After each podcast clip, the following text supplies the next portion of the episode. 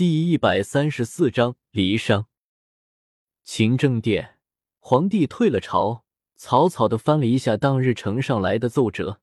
皇后离开皇宫有五六天的吧，不知道她在护国寺过得怎么样。揉了揉额角，皇帝站起身，对边上的陆公公说：“摆驾凤坤宫。”陆公公不解：“皇上，如今皇后她不在宫里，您看。”朕当然知道皇后不在宫里，朕只是想出去走走。皇帝离开了勤政殿，径直向皇后的凤坤宫走去。还没走进凤坤宫的大门，就听见里面一阵嬉闹。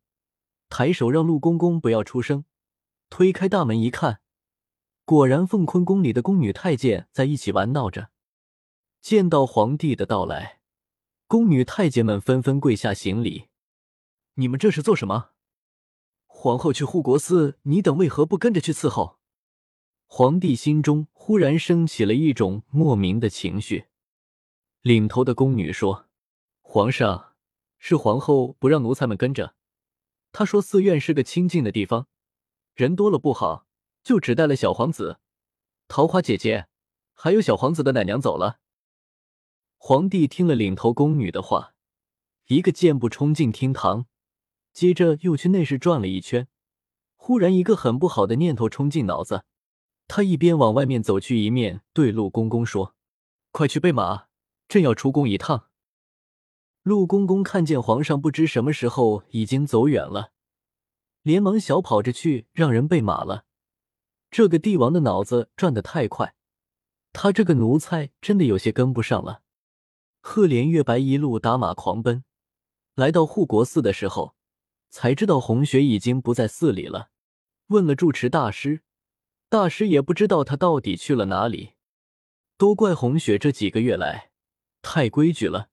赫连月白根本就没想到他会这样一走了之，没有派暗卫跟着他。听闻他已经走了三天了，只怕是已经追不上了。赫连月白讪讪的出了护国寺。赫连月白恼怒的一拳捶在寺门口的大树上。大树微微晃了一下，落下几片树叶来。这时，被皇帝甩得老远的陆公公才赶到护国寺。皇帝突然离宫，他不好张扬，只能自己在后面跟着。谁知道皇帝一上马就狂奔起来，他怎么都跟不上。刚一赶到护国寺，就看见皇帝狠命的捶了大树，顿时手指溢出血来。他连忙凑上去，捧起主子的手处理起来。谁知皇帝不理会这些，一把挥开陆公公，走开，都走吧，走得好，最好从此都不见面。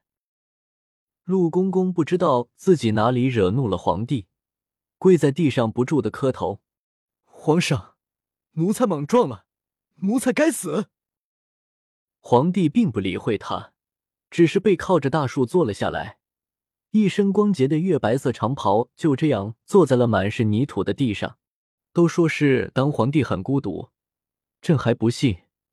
如今看来，果真是最残忍、最辛苦的事，就是当皇帝了。这时，寺门打开，住持大师从里面走了出来，对着瘫坐在地上的皇帝躬身一礼，道：“缘自缘灭，转头成空，皇上不必烦恼，机缘到时自会柳暗花明。”皇帝抬起头看着大师。请问，机缘何时能到？到时将又是如何的柳暗花明？大师念了一句佛号，接着说：“凡事但求本心，种下了善因，又怎会收不到善果？”说完又躬身一礼，然后回到了寺院里，关上了大门。皇帝在地上枯坐了一会儿，感觉有点力气了，这才上马离去，却不是来时的一路狂奔。只是骑在马上，发着呆，见货自言自语几声。他身后的陆公公看来，越发的不明白自己的这个主子了。这哪里还是往日里意气风发、满怀抱负、英勇俊杰的皇上？锦绣自从被封了锦妃以来，渐渐的喜欢上皇帝。当初她只是一个只知道玩闹的小丫头，在大哥的溺爱下无忧无虑的生活着。可是自从那个洞房花烛夜之后，他的生活里走进了一个人，而且很快的，这个人就占据了他的心房。这个人没有草原汉子的莽撞，也没有草原汉子直爽，他看起来是如此的俊美，却又不失英武。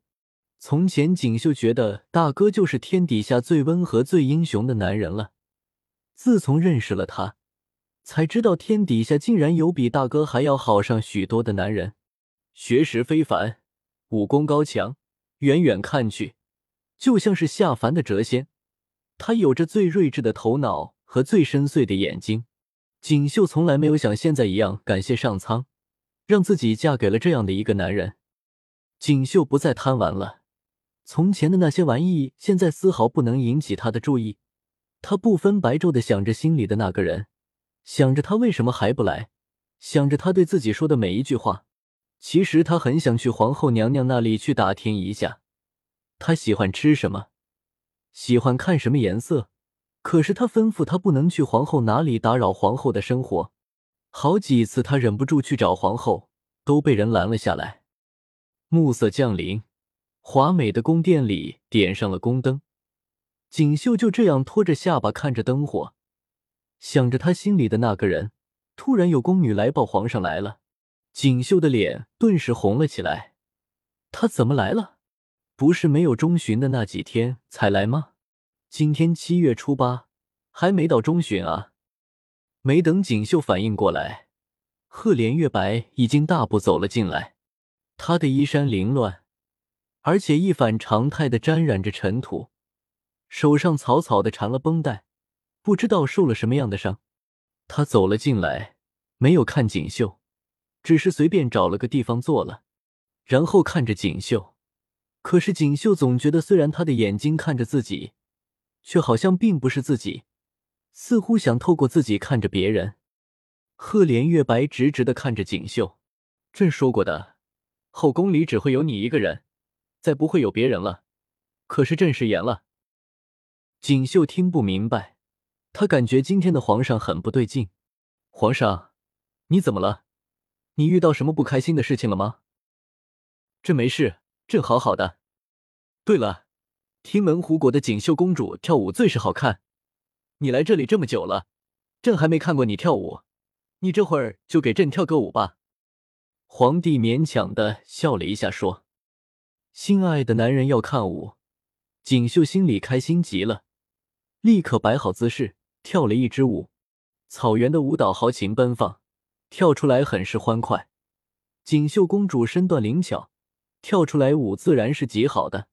可是皇帝看着锦绣的舞，忽然想起了江南的雪梨芳的歌舞，跟雪梨芳的舞一比，锦绣公主的舞一下子变得很平常、很一般了。见皇帝的眼光又飘忽起来，锦绣感觉很委屈。自己的舞蹈可是让很多人都赞不绝口的，为什么到了他眼里，竟然变得不值一看？锦绣凑到赫连月白跟前：“皇上，锦绣的舞不好看吗？”